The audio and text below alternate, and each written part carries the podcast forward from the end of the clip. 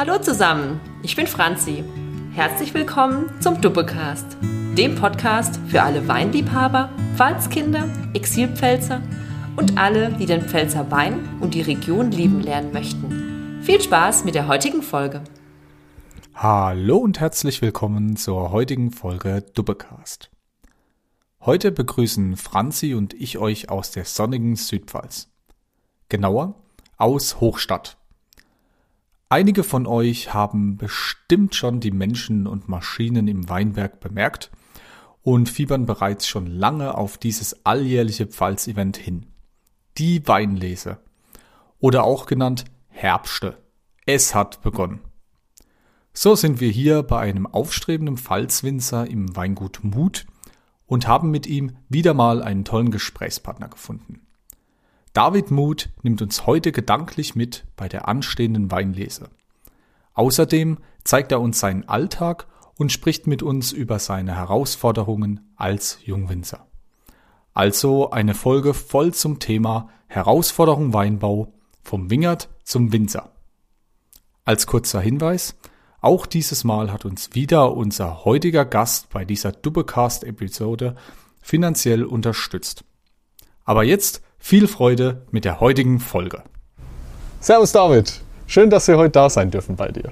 Hallo Robin, hallo Franzi. Hi. Nimm uns doch mal mit, wie sieht es aktuell in deinem Weinberg aus? Ähm, das Jahr 2021 äh, ist ein besonderes Jahr, wenn man sich so die letzten zwei Jahre anschaut. War ja äh, ganz anderes Wetter wie dieses Jahr. Da war es heiß, war es trocken im Sommer. Und dieses Jahr war es kühl, feucht im Sommer. Zum Glück gab es jetzt die letzten drei Wochen äh, Sonnenschein. Also die drei Wochen, die waren echt Gold wert. Sonst wäre einiges in dem Pfälzer Wingert hier den Bach runtergegangen. Und ähm, dank den drei Wochen Sonnenschein und gutem Wetter stehen die Trauben eigentlich super da. Sind natürlich etwas verzögert in der Reife im Vergleich zum letzten Jahr, zum vorletzten Jahr, aber auch im Vergleich zum 30-Jahres-Durchschnitt ähm, äh, liegen wir noch einige Tage hinter, ähm, äh, hinterm Durchschnitt, ähm, was die Öchslergrade angeht und auch was die Säure angeht. Also es gibt äh, einen spannenden Jahrgang, davon gehe ich aus. Wenn die Trauben noch ein bisschen aushalten, hängen bleiben können, gibt es viel Aroma, und eine schöne Säure, schöne Struktur. Anders wie die letzten beiden, beiden Jahre. Da gab es ja äh, sehr reife Weine, viel Öchsle, dadurch auch bedingt äh, einen höheren Alkohol, wenig Säure. Und dieses Jahr äh, stehen sie noch super da, ein Großteil der Weinberge. Ähm, Gerade bei uns jetzt die Burgunder, die Rieslinge. Ähm, aber sie brauchen auf jeden Fall noch ein paar Tage.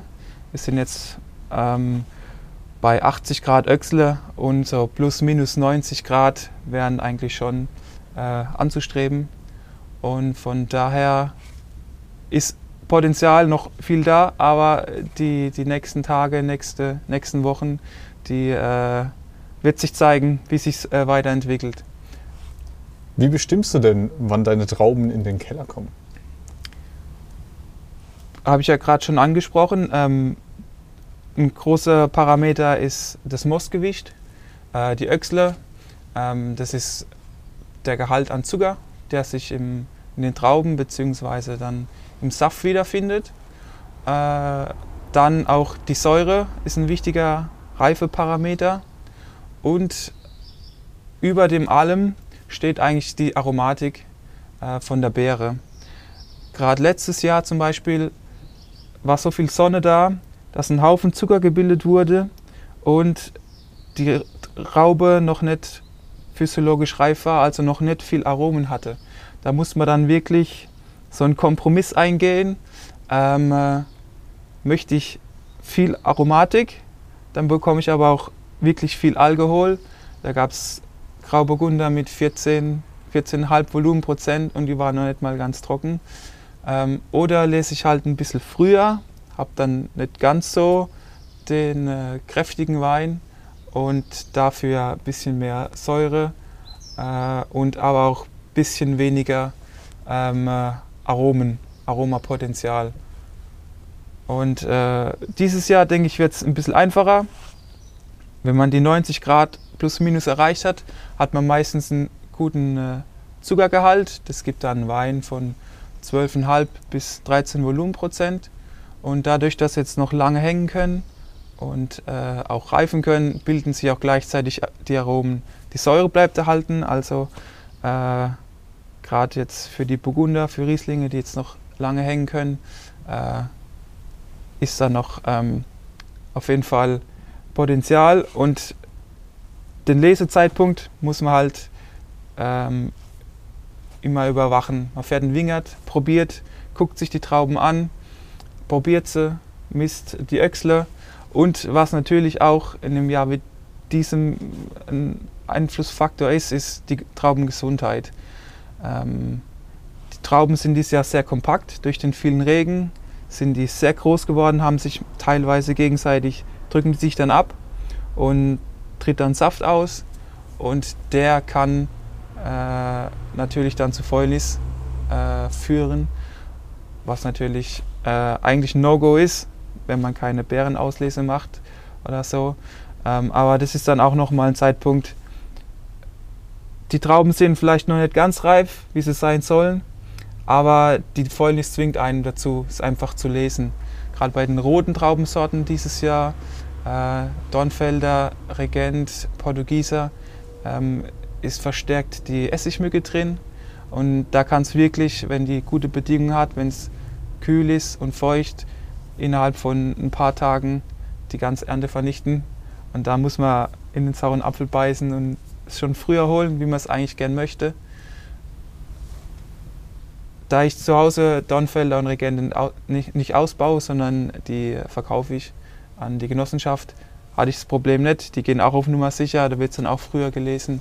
Da muss man dann im Keller ein bisschen mehr Zeit und Energie reinstecken. Ähm, wie gesagt, das Problem hatte ich jetzt noch nicht, aber der Burgunder und die Rieslinge bin ich jetzt am Schauen, dass sie äh, schön weiter reifen und auch äh, ihre Aromatik entfalten. Und ähm, ja, aber später fahren wir in den Weinberg und dann äh, kann ich euch das Ganze mal zeigen. David, welche Rebsorten baust du dann zu Hause aus, hier, also auf dem Weingut? Die Rebsorten, die ich habe, sind sehr begrenzt. Ähm, wir haben auch nicht so eine große äh, Rebfläche. Klein ist auch nicht, das sind jetzt äh, 8 Hektar ungefähr. Aber durch die Struktur in unseren Weinbergen wurde alles schon flurbereinigt, sind immer große Stücke. Arbeitswirtschaftlich natürlich top. Ähm, aber dadurch, man setzt dann halt nicht in einen Wingert fünf verschiedene Rebsorten, sondern ähm, wir haben äh, relativ überschaubare Menge. Wir haben an Rotweinen äh, Regent, Spätburgunder, ähm, Dornfelder und zu Hause ausbauen tue ich nur den Spätburgunder. Der, der auch auf dem Tisch steht, da freue ich mich schon drauf. genau. Ähm, äh, der ist äh, für mich so äh, der schönste Rotwein, den man bei uns machen kann und den ich auch im Weingut schon habe. Ich habe natürlich noch Ideen für die Zukunft, gerade französische Rotweine, Cabernet, äh, Merlot in die Richtung, Syrah. Haben wir natürlich ein großes Potenzial, aber im Moment ist für mich bei uns eigentlich nur der Spätburgunder. Und die weißen Rebsorten habe ich auch, äh, so die Pfalzklassiker natürlich, der Riesling Nummer 1, ähm, Weißburgunder, Grauburgunder. Und vor drei Jahren haben wir noch Muscatella gepflanzt. Den habe ich jetzt dieses Jahr auch das erste Mal ausgebaut, beziehungsweise das letzte Jahr, und äh, auf die Flasche gebracht. Genau, und ähm, ich habe auch zwei verschiedene Linien. Dieses Jahr kam noch eine dritte dazu. Einmal die Gutsweine, die sind äh, komplett im Edelstahl ausgebaut. Die Ortsweine, die haben wir jetzt dieses Jahr gemacht. Das ist dann eine Mischung aus im Edelstahl ausgebauten Wein und im Holzfass, Tonneau und Barrikweine. Und dann gibt es noch die Lagenweine. Die sind eigentlich ausschließlich im Holzfass dann ausgebaut. Herbstzeit, Lesezeit, klingt nach purem Stress, wenn ich das so höre. Ähm, ich erinnere mich gut, ich komme ja auch aus einer Weingutfamilie. Nick und ich vom Podcast-Team haben auch äh, Großeltern, die Winzer waren und noch einige Onkels und wir waren als Kinder immer mal wieder bei der Handlese dabei. Ich erinnere mich, dass wir da mit so Bottichen durch die Weinberge gelaufen sind und haben Trauben runtergeschnitten, ohne zu wissen, was wir tun. Es war nur klar, Trauben müssen runter. Ich fände es aber jetzt super spannend, wenn du uns mal so ein bisschen gedanklich mitnimmst, wie so eine Weinlese abläuft. Vor allem auch, wie man entscheidet, welche Trauben werden mit dem Vollernter geholt, welche Trauben werden mit der Hand heruntergeholt. Das eine ist ja auch wahrscheinlich deutlich teurer als das andere und zeitintensiver. Nimm uns doch einfach mal mit in ein klassisches äh, Weinlesejahr in der Pfalz in deiner Familie. Mhm, gerne. Und zwar, ähm, ich fange mal mit der Maschinenlese an. Die ist natürlich für ein Weingut wie unseres unverzichtbar. Ähm, wir haben keine Mitarbeiter, also ist eigentlich eine One-Man-Show, das bin ich und mein Vater, okay, Two-Man-Show. Ähm, der macht noch, äh, wurschtelt gern so ein bisschen im, äh, im Weinberg rum, macht viel Handarbeit, nimmt mir da viel ab. Ähm, und äh, wie gesagt, wir haben keine Angestellten, wir machen das alles selber und so ist dann auch bei der Traubenernte. Ein Großteil, über 90 Prozent der Trauben verkaufen wir ja an die Genossenschaft und an andere Weingüter. Ähm, da ist dann eigentlich äh, der Vollernter obligatorisch. Also ähm, der arbeitet, ich habe schon zu Faustzahlen gehört, so schnell wie 100 Herbstleute, ähm, so circa. Und äh, geht ruckzuck, gute Qualität meistens. Ähm, die neuen äh, Vollernter, die sortieren das Ganze, die sortieren die Stiele raus, die ähm, sortieren Blätter raus, äh, manchmal kommt noch ein bisschen Borke mit. Und am Ende hat man wirklich ganz, also zu 95 Prozent ganze Beeren, also da wird auch kaum was zermatscht oder so. Äh, ähm, die Ernte mit dem Vollender ist wirklich sehr schonend. Und wie gesagt, da das schnell gehen muss, man möchte auch gerade jetzt in Jahren wie 2020 und 2019, wenn es sehr warm wird, die Trauben kühl ernten. Dann äh, hat man nicht die Gefahr, dass sich da mikrobiologisch in, in der Maische und im Most so schnell was äh, Negatives entwickelt. Und da ist natürlich auch der Vollender, äh, was man braucht. Ja, der arbeitet auch im Dunkeln. Da geht es dann teilweise schon um vier, fünf los. Äh, alles ausgestattet mit Scheinwerfer, gar kein Problem. Und äh, da kann man dann auch in, in heißen Jahren äh, kühle Trauben reinholen. Und da ist es eine super Sache. Ja, das habe ich auch bei Instagram gesehen, dass die dann nachts losfahren, die ganzen Weinberge ausleuchten. Da steht niemand im Wingert, einfach dieser Vollernter holt die Trauben sozusagen rein wenn du sagst, 100 Personen müssten nachts mit einer Stirnlampe irgendwie da die Trauben reinholen, das ist ja einfach nicht praktikabel, ne? vor allem nicht für einen Kleinbetrieb, wie ihr es seid. Ja, also entweder man hat viele Leute, ähm, da ist man natürlich auch schlagkräftig dann, ähm, äh, dann kann man die Handlese natürlich auch machen, aber es gibt auch Jahre, da brennt es wirklich im Wingert, also da entweder sie sind, werden alle parallel reif ähm, oder fängt an zu faulen und da will dann jeder retten, was geht. Ich denke, dieses Jahr wird es nicht der Fall sein, da wird es ein bisschen entspannter sein noch. Ähm, aber da ist dann der Vollender eine super Sache. Und äh, man kann die Herbstleute natürlich auch nicht äh, sieben Tage die Woche, zwölf Stunden arbeiten lassen. Da braucht man dann schon mal einen halben Tag Pause, äh, vielleicht auch mal einen Sonntag, äh, wo nicht gearbeitet wird. Beim Vollender kann mal einen Schichtwechsel machen, da ist kein Problem. Der schafft rund um die Uhr zur Not. Genau. Und ähm, bei mir jetzt zu Hause, ich äh, mache natürlich auch Handlese. Das Ganze funktioniert dann äh, mit Freunden, Bekannten, Familie. Äh, ich werde so oft gefragt, ah, ja, können wir mal vorbeikommen im Herbst. Und ich habe das früher mal gemacht und ich mache das so gern. Und ähm, ist natürlich immer super dann äh, motivierte Leute da zu haben.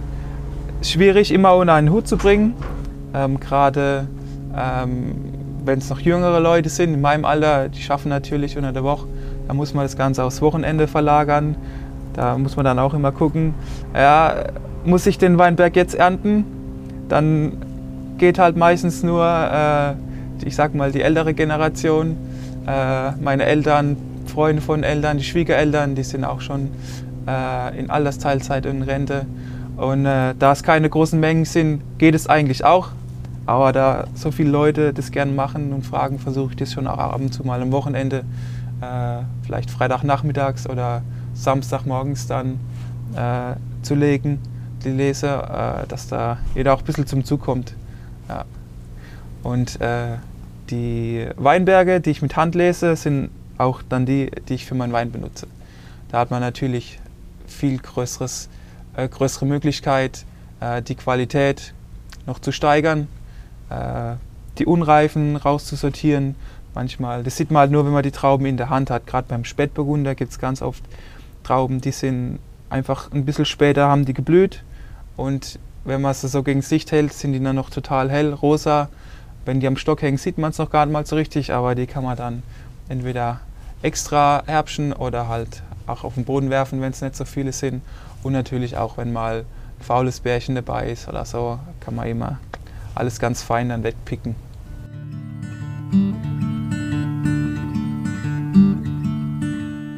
Du sagst, dass die Begeisterung für die Handlese bei dir im Freundeskreis und in der Familie total spürbar ist. Ich kann das auch total nachvollziehen.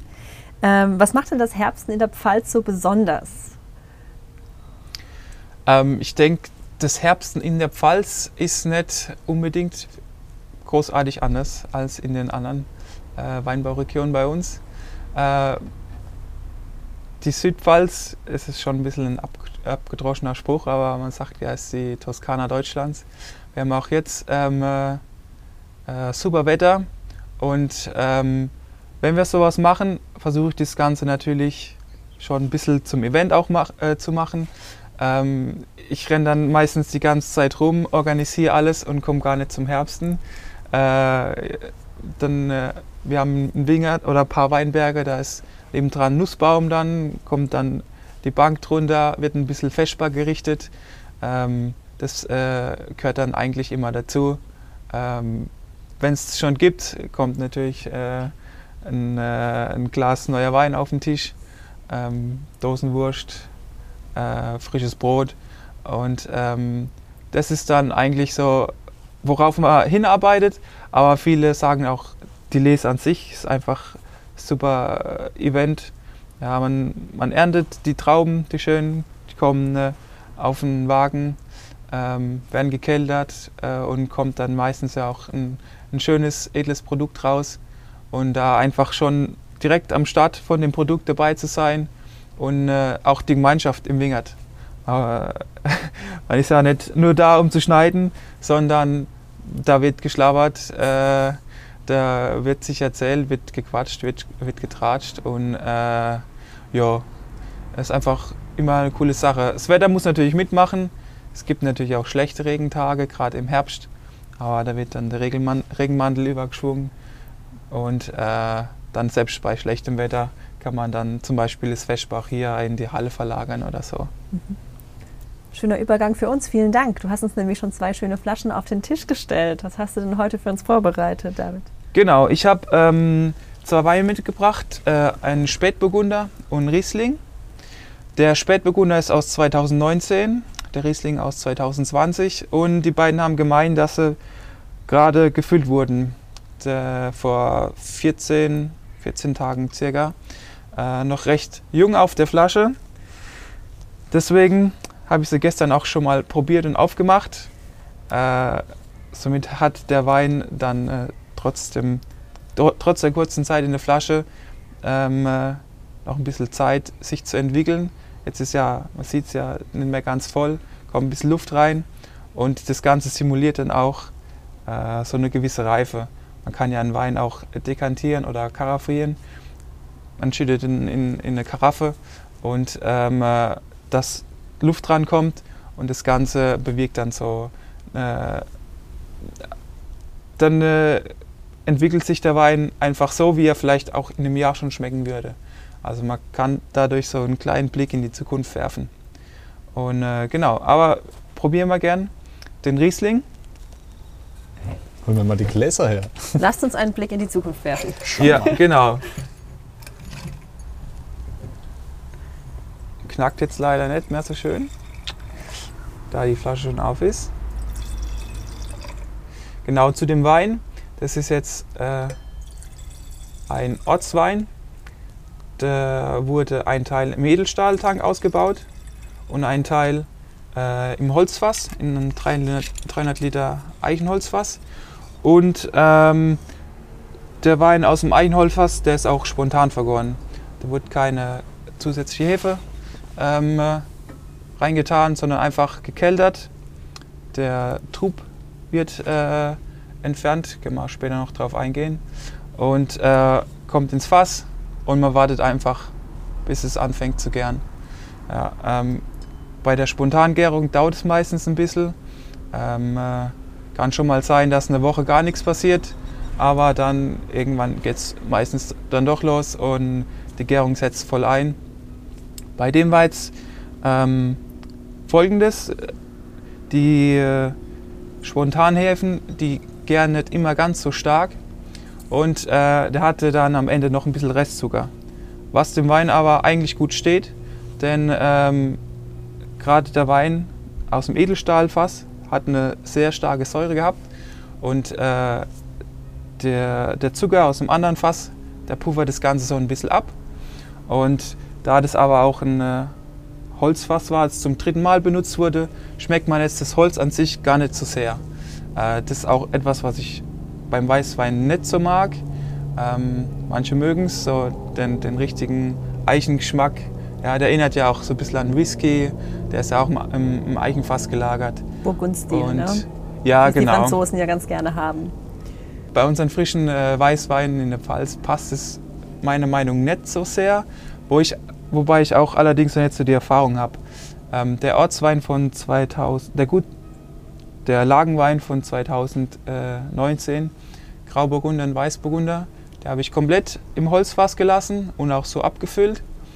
Und am Anfang, wie ich die probiert habe, dachte ich mir dann, äh, ja, äh, das Holz ist schon sehr mächtig, aber bin mal gespannt jetzt, wie sich die Weine entwickeln. Wie die, äh, also die haben schon eine große Entwicklung gemacht jetzt äh, nach zwei Jahren. Äh, aber wie schmecken sie in vier, fünf, sechs Jahren? Da bin ich jetzt halt am Ausprobieren. Da habe ich keine Erfahrung. Mein Vater hat selbst keinen Wein gemacht. Äh, der hat alles verkauft. Und äh, ich stecke da jetzt in den Kinderschuhen, bin am Ausprobieren. Was kann ich mir zutrauen? Was können meine Weinberge? Was können die Trauben aus meinen Weinbergen? Und ähm, genau. Was können wir denn riechen, David? Also, was mir wichtig ist, ist äh, eine dezente Frucht, was mir auch merkt. Ähm, und zwar bekomme ich das dadurch hin, dass ich relativ spät ähm, den Wein von der Hefe nehme und auch relativ spät Schwefel dran gebe. Dann sind viele Primäraromen, die man jetzt zum Beispiel, sag mal, aus so einem äh, einfachen Riesling haben will, so ein, so ein Schorle-Riesling, die sind ja immer total Fruchtbomben und so, ähm, äh, nicht, sondern die Frucht ist ganz dezent und je länger der Wein auf ist, desto äh, mehr Aromen kommen auch raus. Also aber auch hier sind jetzt die typischen Riesling-Aromen. Pfirsich, ähm, äh, da noch recht frisch gefüllt ist, ist es ein bisschen, äh, kommt es oft vor, dass er auch so ein bisschen nach Eisbonbon riecht. Aber das geht äh, relativ schnell wieder weg. Und ähm, durch die Spontangärung im Holzfass hat er auch so ein bisschen was Kräftiges, Kräutriges äh, in der Nase. Gefällt mir jetzt äh, wirklich gut. Ich habe jetzt gestern das erste Mal probiert aus der Flasche. Ähm, äh, aber lass mal noch probieren. Also, Zum. Wohl. Cheers. Cheers! Danke, dass wir da sein dürfen.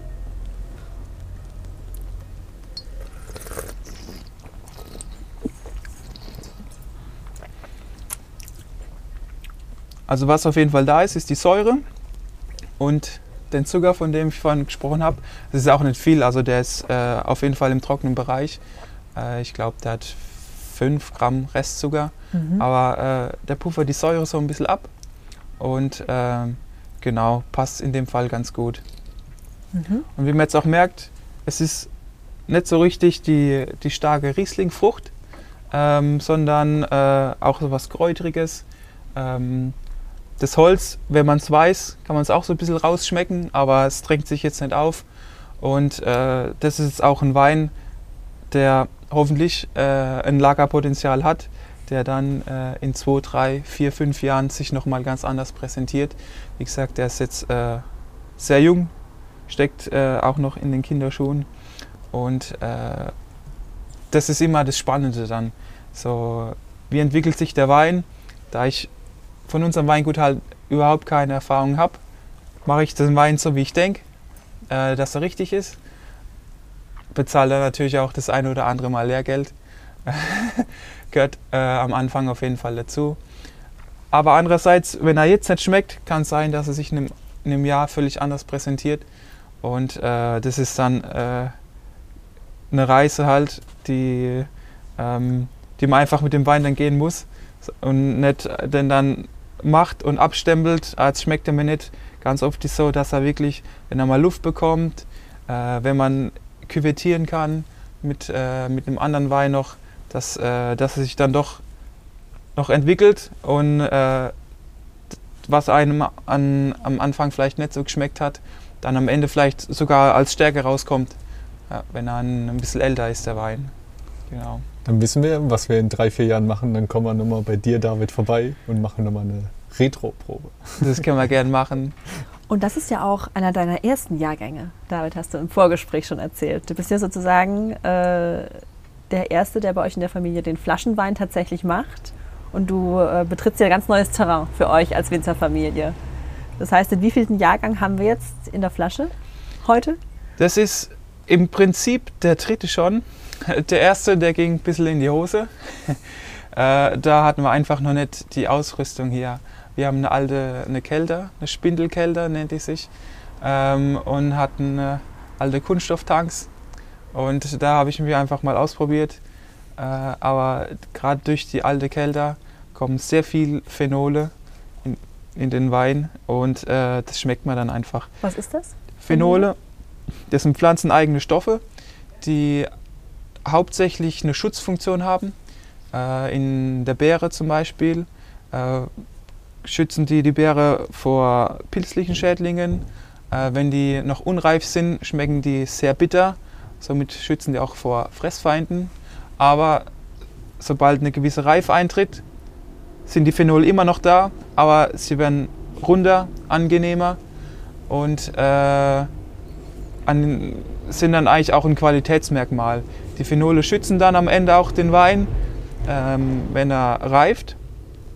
Wenn viel Phenole da sind, braucht man keinen Schwefel. Sieht man ja beim Orange Wine zum Beispiel. Mhm. Da wird ja auf der Maische vergoren, dass möglichst viel Phenole reinkommen. Dadurch braucht man keinen Schwefel, um den vor Oxidation zu schützen. Ähm, aber hat halt einen sehr speziellen Geschmack dann auch. Ne? Ähm, und ja, mein erster Jahrgang 2018 durch die alte Kelter, die verwurschtelt die Trauben so, die Stiele, die Kerne. Wir haben damals auch Handlese gemacht, das war auch so vielleicht ein kleiner Fehler. Da waren nämlich auch noch die Stiele drin. Und es war einfach nicht mehr die Technik, wie man sie heutzutage hat. Und äh, am Ende hat man einfach gemerkt, dass die Weine so leicht bitter waren und phenolisch, ja, also so eine negative Phenolik hatten. Äh, von daher habe ich den dann ganz schnell im Fass verkauft. Und äh, Schnell weg. ja, ähm, habe mir dann gleich fürs nächste Jahr eine gebrauchte Kelter gekauft, äh, die pneumatisch funktioniert. Sprich, da ist quasi ein großer Sack innen drin ähm, und äh, der wird aufgepumpt und drückt somit die, äh, die Trauben gegen ein Sieb und durch das Sieb äh, kommt halt der Most dann raus. Und es ist wesentlich schonender wie die alte Keller, die musste sich nämlich immer drehen, äh, um Druck aufzubauen und da wurde halt alles innen drin äh, rumgerüttelt äh, und, und bearbeitet, da kam viel zu viel Phenole raus. Bei der neuen Kelter, also gebrauchte neue Keller, die ist auch schon so alt wie ich, aber einfach an der Technik hat sich nicht mehr so viel geändert bis jetzt. Ähm, funktioniert das Ganze viel schonender. Ich habe weniger Phenole, äh, weniger negative Phenole. Ähm, und äh, der Jahrgang 2019 dann habe ich auch schon auf die Flasche gebracht. Eine kleinere Menge. Und ähm, äh, ja, 2020 habe ich jetzt ähnlich große Menge gemacht. Das ist natürlich äh, immer schwierig, wenn man keine Bestandskunden hat, also keine Kunden übernehmen kann vom Vater. Ähm, aber ich habe es eigentlich mehr als Chance gesehen. Ich muss es niemand recht machen. Ich kann mein eigenes Ding machen ähm, äh, und muss keine Altkunden bedienen, die vielleicht ihren in Weißherbst wollen für 3,50 Euro und meckern, wenn es mal 3,70 Euro kostet ein, ein, Jahr später, sondern ich kann mein Ding machen, kann mich ausprobieren. Ähm, was natürlich jetzt dazu kam, war die Corona-Pandemie. Schwierig, da einen Fuß in, in die Türen zu bekommen. Ähm, es gab keine Messen, es gab keine Weinfeste. Äh, das war natürlich alles schwierig. Und die Menge, die ich jetzt habe, ist auch ein bisschen zu wenig, sage ich mal. Es gibt ja so Jungwinzer-Vereinigungen, Junge Südpfalz. Ähm, äh, Generation Riesling. Generation Riesling. Da braucht man oft so eine Mindestgröße. Äh, ich sag mal, von einem Wein, habe ich jetzt bei den eingesehen, man braucht einen Wein, von dem man mindestens 2000 Flaschen hat. Und das habe ich halt nicht. Ich habe insgesamt 3.000, 4.000 Flaschen. Äh, und es ist für mich dann äh, äh, auch da nicht möglich gewesen, da jetzt reinzukommen. Von daher ähm, bin ich mal gespannt, was äh, das nächste Jahr jetzt so bringt. Ich war jetzt auch noch ein ganzes Jahr in der Technikerschule, da ist natürlich auch dann schwierig, ähm, äh, da in der Mar Vermarktung große Sprünge zu machen. Aber der Wein der 20er, der ist jetzt abgefüllt, gefällt mir wirklich sehr gut. Ähm, und äh, mal schauen, wie der sich verkauft und äh, wo ich jetzt, wo sich in der nächsten, äh, in der nächsten Zeit auch noch Türen für vielleicht für mich öffnen. Jetzt haben wir ja viel in deine Zukunft geguckt und haben da schon mitgekriegt, was in der Gegenwart passiert ist. Wie war es denn in der Vergangenheit für dich? Wie war es als Kind auf dem Weingut groß zu werden und in diese Schuhe deiner Eltern einzutreten und da dein eigenes Ding reinzubringen? So im Nachhinein äh, kann man eigentlich nur sagen, äh, es ist ein Traum, hier auf dem Weingut, Bauernhof groß zu werden. Mein Vater hat auch noch Landwirtschaft betrieben, das habe ich aber von Anfang an gelassen. Äh, das war so ein kleiner Maßstab, da macht es keinen Sinn. Ähm, früher hatten wir auch noch ein paar Schweine, äh, als der Opa noch gelebt hat. Die, die, haben dann die Kartoffeln gekriegt, die kleinen und die schiefen, die wir auf dem Acker geerntet haben, wurden sie gekocht, haben die Schweine gekriegt und dann wurde hier äh, irgendwann auch noch die Sau gemetzelt. Den Gockelan hört man, der gehört auch ich zu uns. Ich sagen, kaum reden wir Bauernhof, ne? fangen die Tiere hier an. Aber es ist nicht euer Gockelhahn, oder? Doch, doch, wir haben noch ein paar Hühner. Äh, es geht da hinten noch ein bisschen um die Ecke. Ähm, äh, und ja, so sind wir groß geworden, durften natürlich immer mit in Wingert, manchmal freiwillig, manchmal auch war die Lust nicht so groß. Da wurde man dann mitgeschleift, sage ich mal. Äh, oder wurde dann irgendwie animiert, ah ja, wenn man jetzt hier in der Zeile das Stocklaub ausbricht, gibt es eine Mark. so, äh, und da wurde ich dann äh, viel mitgenommen, Weinberg. Äh, aber so richtig gecatcht hat es mich damals tatsächlich noch nicht, weil ich kann nur die Arbeit, die Trauben kamen danach weg, die Kellerarbeit, wie gesagt, mein Vater hat es eigentlich gar nicht gemacht. Äh, und von daher, da der Weinberg, äh, unser Weingut auch nicht so groß ist, habe ich dann äh, erstmal Abi gemacht und äh, wollte auch dann eigentlich Abstand nehmen zum Weinbau. Habe ich auch. Äh, ich war dann ja, im Ausland, äh, wie das so viele machen nach dem Abi. Da war ich in Nepal unterwegs, habe da so ein bisschen Sozialarbeit äh, oder sozial mich engagiert. Ein bisschen hier, ein bisschen dort was geschafft, auf dem Bauernhof, in der Klinik. Und danach bin ich auf den Trichter gekommen. Äh, ich bin ein sehr sozialer Mensch. Meine Mutter ist Altenpflegerin. Meine, ich habe drei Schwestern, zwei davon sind Erzieherinnen. Eine ist Heilerziehungspflegerin, so das Soziales liegt mir eigentlich auch. Und äh, bin dann irgendwann auf den Rettungsdienst gekommen. Der vereint so ein bisschen ähm, die soziale Komponente, die medizinische Komponente und man hat wirklich viel Abwechslung. Habe dann eine Ausbildung gemacht zum äh, Rettungsassistent und äh, habe dann auch ein bisschen als Rettungsassistent gearbeitet. Und ähm, aber durch die Arbeit dort im sozialen Bereich ist eh äh, schon schwierig, sehr familienunfreundlich, sage ich mal. Ich bin Familienmensch, ich brauche das so die Wochenende, die Feiertage mit der Familie.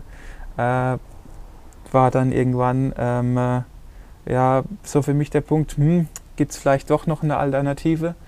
Äh, und im Rettungsdienst, das Coole ist, man hatte zum einen, zum einen die Notfälle, da ist medizinischer Verstand gefragt, man muss schnell reagieren, aber man hat ganz oft auch so Krankentransporte.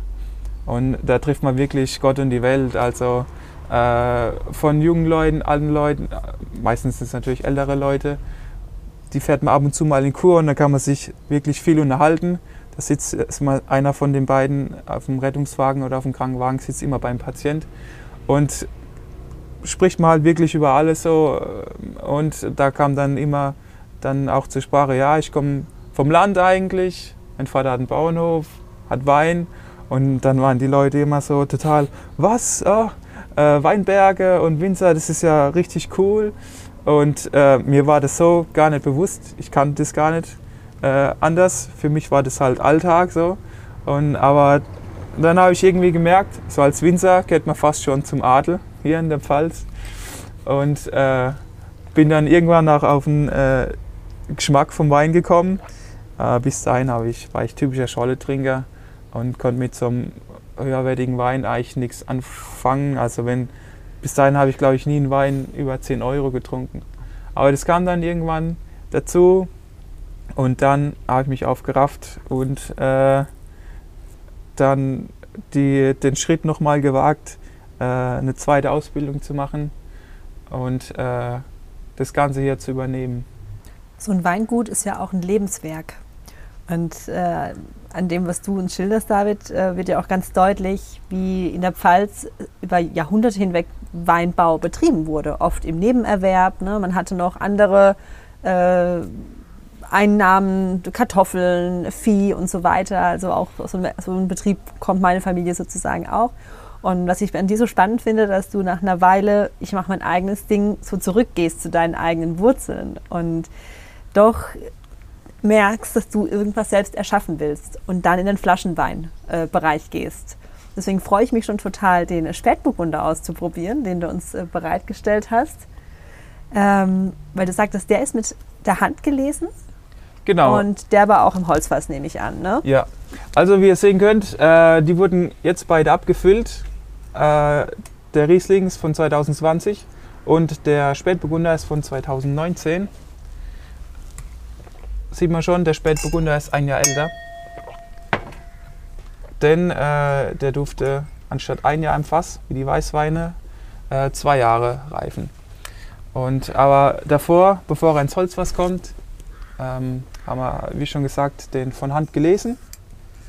Dann wird äh, der, äh, die Trauben werden dann entrappt, sprich man trennt die Beeren von den Stielen. Ganz wichtig beim Rotwein, ähm, denn man macht ja eine Maischegärung. Und äh, bei der Maischegärung entsteht der Alkohol und der Alkohol löst, wie ich es vorhin schon gesagt habe, die äh, Phenole aus, dem Wein raus, äh, aus, aus den Stielen raus. Deswegen ist wichtig, äh, die Stiele zu entfernen Andererseits ist auch ein, Stilmittel, ein paar Stiele drin zu lassen, ein Stilmittel, äh, ähm, ein paar Stiele drin zu lassen. Die geben dem Wein dann auch nochmal ein bisschen mehr Struktur vielleicht. Muss man aber immer auch vom Jahrgang abhängig machen. Wenn er sehr reif ist, braucht man es vielleicht äh, eher mal, wie wenn es jetzt ein sehr äh, säurebetonter, nicht ganz so reifer Jahrgang wie dieses Jahr ist. Da hat man eh schon mehr Säure und auch äh, Phenol und Bitterstoffe drin braucht man vielleicht weniger von den Stielen. Auf jeden Fall, ist äh, eigentlich komplett entrappt und ich habe dann aber am Ende nochmal zwei Eimer äh, unentrappte äh, Trauben dazugegeben und das Ganze kommt dann äh, in einen Gärbottich, ähm, Hefe dazu in dem Fall und äh, wird dann erstmal angären gelassen. Ähm, Wenn es dann anfängt zu gären, äh, muss man das Ganze unterstampfen äh, das ist ja das ganze Gemisch aus Saft, Beeren, Kernen und äh, dem Fruchtfleisch. Und wenn es anfängt zu gären, äh, entsteht CO2 und es drückt die Schale nach oben. Und äh, somit ist die Schale nicht mehr unten in der Flüssigkeit drin und es kann nicht mehr so gut extrahiert werden. Deswegen muss man das regelmäßig auch unterstampfen. Ähm, es gibt verschiedene technische Lösungen für das Ganze. Das ist äh, ein pneumatischer so, so ein Stempel nach unten taucht oder Tanks, die sich in sich drehen oder Tanks, in denen Rührwerke drin sind. Äh, ich mache das bei meiner kleinen Menge einfach von Hand. Ich habe es äh, auch mal mit so einem Stampfer gemacht, aber ich dachte mir, dann muss ich den Stampfer sau sauber machen. Äh, ist ja immer so eine Sache in der Herbst, da ist alles voller Mücken und so. Und jetzt mache ich es eigentlich einfach mit der Hand. Ja, stampf die äh, in der Hauptgärphase zwei, drei, vier, fünf Mal am Tag unter. Und äh, wenn es dann immer weniger wird in der Gärung, reicht auch ein, zweimal am Tag. Dass äh, sich die Schale einfach wieder unten äh, im im Most oder im Wein dann befindet und da noch äh, Farbe vor allem und auch Aroma extrahiert werden kann. Also ich rieche jetzt hier rote Beeren so ein bisschen drin. Ja, genau, der Spätburgunder. Am Anfang ähm, hat er so was, was Erdiges, äh, auch so ein bisschen ledrig. Ähm, das kommt auch äh, durchs Holzfass. Und, aber wenn er dann so ein bisschen im Glas ist und dann ist er wirklich sehr fruchtig. Hat mich gefreut bei dem Wein ähm, äh, dass er so eine, so eine Frucht hat, auch jetzt schon.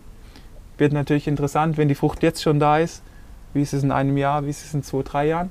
Ob ja, der kann auf jeden ist. Fall noch liegen, denke ich. Ne? Äh, der hat natürlich äh, durch die lange Fasslagerung äh, auch Potenzial, äh, vielleicht auch noch in zehn Jahren zu schmecken.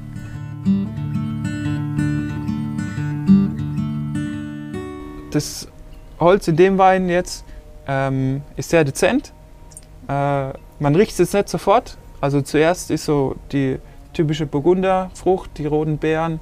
Ja, äh, auch so ein bisschen ne? so rote Kirsche, das ich Erdige. Nase, rote Johannisbeere. Und äh, am Ende dann, wenn der Wein getrunken ist, bleibt, dann merkt man so ein bisschen noch das Holz, auch so das Füllige, ja, zum was, was, das Holz dann macht. Dann und bleibt auch lange präsent. Ich würde sagen, dann stoßen wir nochmal an. ich bin gespannt.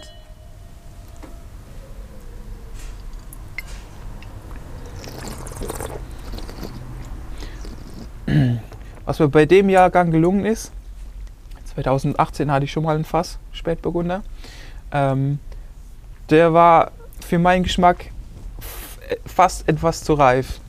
Der hatte dann nicht mehr so die Säure wie der Wein jetzt.